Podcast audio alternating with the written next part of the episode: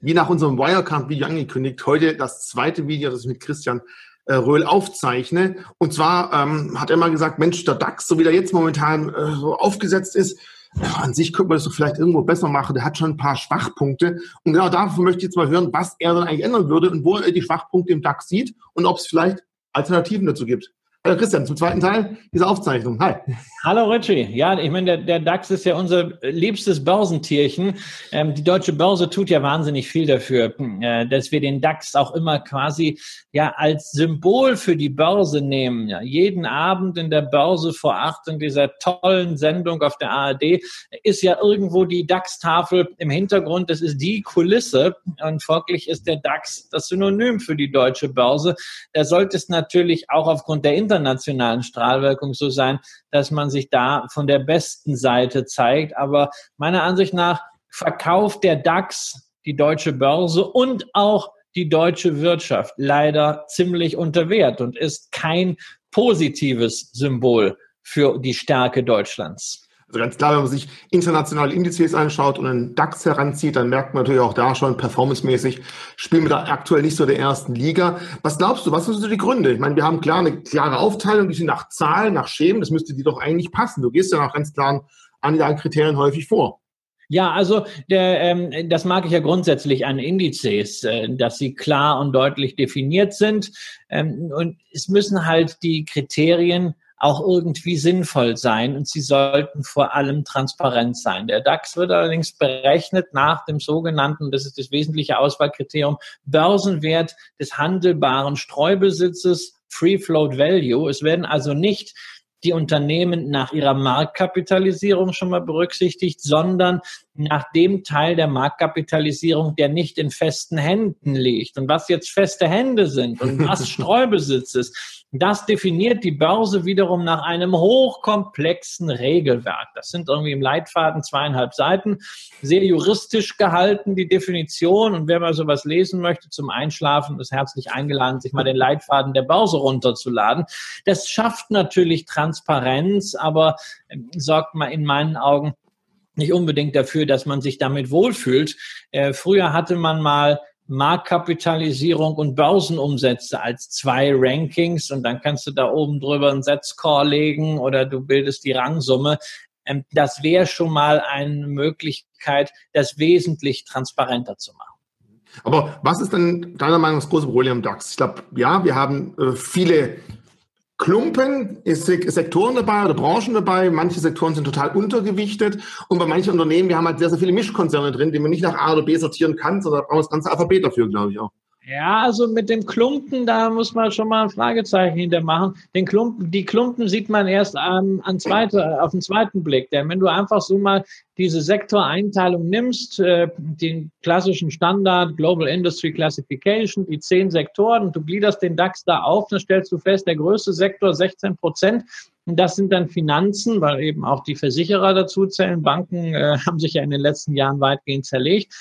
Äh, da muss man sagen, na ja, das ist jetzt nicht so ein Riesenklumpen. Da kennen wir in anderen Indizes größere Branchenklumpen. Das Problem ist viel eher, was denn dann fehlt. Zum Beispiel die ganze defensive Seite. Defensive Aktien, ja, da haben wir noch die Versorger, die sich aber gerade in einer Umbruchssituation befinden. E.ON, RWE stellen sich neu auf, sehen jetzt vielleicht da wieder besser aus. Insofern fünf Prozent Versorger, ja, lasse ich als defensiven Anteil gelten. Aber dann wir haben zum Beispiel keine Basiskonsumgüterhersteller im DAX, außer Bayersdorf und Henkel, wobei man bei Henkel auch schon wieder sagen muss, ist das wirklich nicht zyklisch? Das Industriegeschäft, das Klebstoffgeschäft, das hängt natürlich schon von der Wirtschaftsleistung und von der Wirtschaftsstimmung ab. Aber was völlig fehlt, sind zum Beispiel Nahrungsmittelkonzerne. Die haben wir aber in Deutschland in dieser Größenordnung nicht börsennotiert. Wir haben eine Frostab, das ist ein Mittelständler, die kann sich die Börse natürlich auch nicht aus den Rippen schneiden, aber das ist natürlich schon ein Problem. Und dann ein anderer defensiver Sektor, Healthcare, Gesundheit. Der kommt immerhin auf 12 Prozent. Allerdings, diese 12 Prozent werden zum großen Teil, nämlich siebeneinhalb Prozent, von Bayer aufgestellt. Bayer ist ja noch als Pharmakonzern klassifiziert, aber das, was über die Kursentwicklung und letztendlich auch über das unternehmerische Schicksal von Bayer entscheidet, ist der Zukauf von Monsanto, also die Agrarchemieaktivitäten. Und dann sind wir plötzlich wieder im Grundstoffbereich, der ja übrigens auch schon recht stark ist, wenn man bedenkt, dass wir den Weltmarktführer der Chemiekonzerne, nämlich BASF, da drin haben. Das heißt, wir haben eine sehr, sehr klare Dominanz alter Industrien, Konsumgüter beispielsweise, das sind fast nur Autos, ne? einzig allein Adidas äh, im zyklischen Konsum als Nicht-Auto wert, ne? also nicht nur fahren, sondern auch rennen. Aber an sich ist das alles ziemlich altbacken und anachronistisch, zumindest auf den ersten Blick. Du hast ja auch schon gerade zwei Aktien aus dem Versorgungsbereich angesprochen. Ich meine, die sind ja auch im DAX ja relativ schwach gewichtet. Das ist ja der nächste Punkt, dass wir halt sehr, sehr starke Übergewichtungen haben. Jetzt nicht nur Aktien und Branchen oder Sektoren, sondern auch die einzelnen Aktien, der eine mal 10% gewichtet ist und der andere mit 0,7. Ja, das ist, äh, das ist leider so, weil das Ganze wird am Ende halt nach Größe gewichtet und wir haben halt einen sehr, sehr hohen Cap, äh, der bei 10 Prozent liegt, äh, für das maximale Gewicht zum Zeitpunkt ähm, der Readjustierung, die ja regelmäßig durchgeführt wird. Da stößt dann eine SAP immer an einen Deckel die ist natürlich einer der maßgeblichen Werte. Das Schwergewicht, damit können wir immerhin sagen, na ja, also immerhin das Schwergewicht ist aus dem Technologiesektor. Aber was haben wir denn sonst an Technologie? Ja, Siemens, nachdem sie sich ja selbst filetieren jetzt gerade, am Ende bleibt da vielleicht eine Technologiefirma übrig, die sich um digitale Fabrik kümmert. Aber wie groß ist die dann noch? Ansonsten Infineon, ja auch ein Siemens-Ableger, fein, immerhin spezialisierte Halbleiter. Na ja, und dann äh, Ovayacard, da haben wir ja drüber schon gesprochen. Ähm, ist auch ein bisschen wenig. Aber es ist auch natürlich ein Problem, wenn man in einer so großen Volkswirtschaft nur 30 Aktien im Leitindex hat. Also ich persönlich würde mir wünschen, dass es 50 Aktien mindestens sind in diesem Leitindex und dass man den Cap nicht erst bei 10 hat, sondern viel früher schon bei 5 oder sogar 4 Prozent, um einfach ein breiteres Bild von der deutschen Wirtschaft zeichnen zu können, was nicht von ein paar Klumpen beeinflusst wird. Denn wir sind ja eben kein Land von Konzernen, sondern ein Land mit einem breiten wirtschaftlichen Rückgrat. Und das sollte doch so ein Index zumindest meinen Ansätzen widerspiegeln. Du hast gerade 50 Werte gesagt, du hast gerade breiter Mittelstand gesagt, da fällt mir halt gleich der kleinere DAX, der MDAX ein. Ist das für dich dann so ein Produkt, wo du sagst, es spiegelt eher das wider, was die deutsche Wirtschaft im Allgemeinen darstellt? Ja, natürlich. Ja, also der MDAX ist, ist, ja, der MDAX ist seit jeher mein Deutschland-Index. Ähm, nicht, weil da jetzt äh, die Unternehmen zwangsläufig einen höheren Deutschland-Anteil an den Geschäften haben, ähm, sondern das sind ja auch viele Unternehmen, die äh, genauso am Export hängen, äh, genauso international aufgestellt sind äh, wie der DAX. M steht ja hier nicht für Mittelstand, sondern nur für Midcap.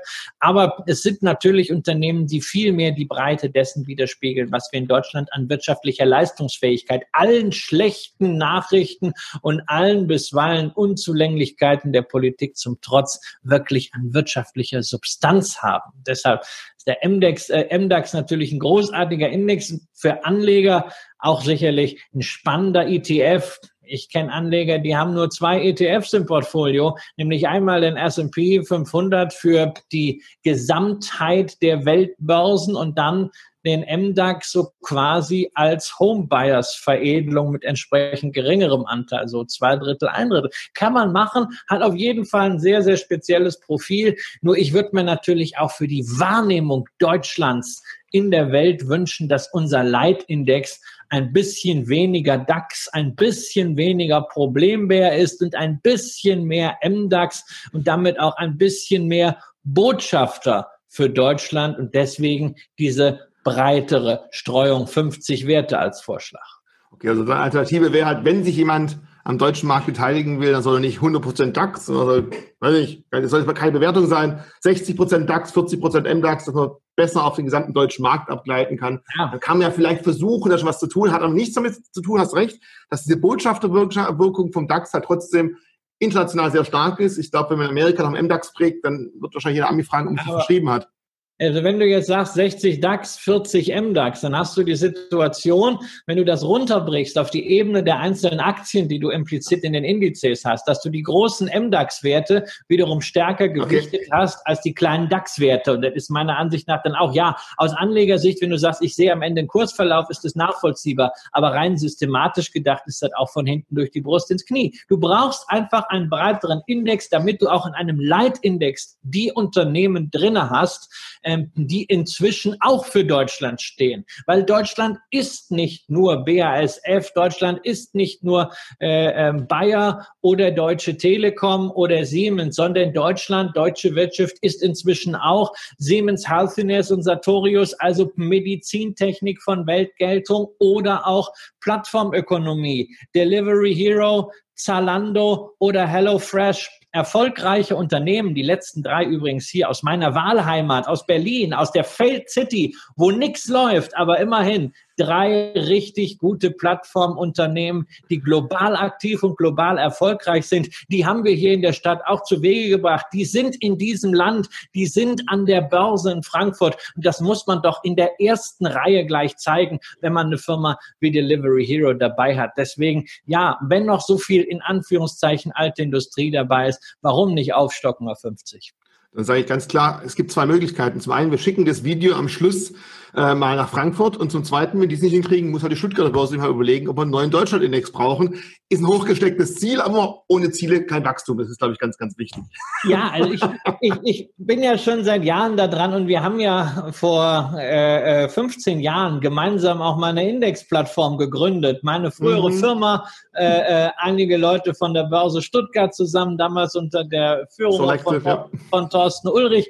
Ähm, da ist inzwischen äh, ein multinationales Unternehmen draus geworden, Selective, ähm, die viele, viele tolle Indizes geschaffen haben. Aber äh, das Gegenstück zum DAX zumindest nicht in einer etablierten Form in der öffentlichen Wahrnehmung ist noch nicht da. Das ist ein ziemlich dickes Brett, aber ich werde dieses Brett immer wieder bohren, weil mir das Thema auch wirklich am Herzen liegt. Man darf natürlich nicht vergessen, der DAX ist im Laufe der Jahre vor allem für eins optimiert worden, nämlich, dass er möglichst gut zu verwenden ist als Basiswert für strukturierte Produkte, ähm, natürlich auch für ETFs. Davon habt ihr natürlich in Stuttgart auch was, aber ich sehe es immer aus der Perspektive der Anleger und da möchte ich natürlich nicht ein möglichst großes, skalierbares Produkt, sondern ein möglichst gutes Produkt haben. Und wenn ich über einen Index spreche, dann ist da ja auch nicht immer nur das Thema Trading und Investierbarkeit mit verbunden, sondern auch das Thema Information, das Thema Signalwirkung, gerade international.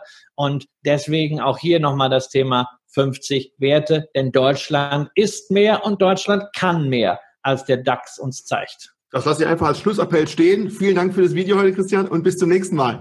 War mir ein Vergnügen. Tschüss.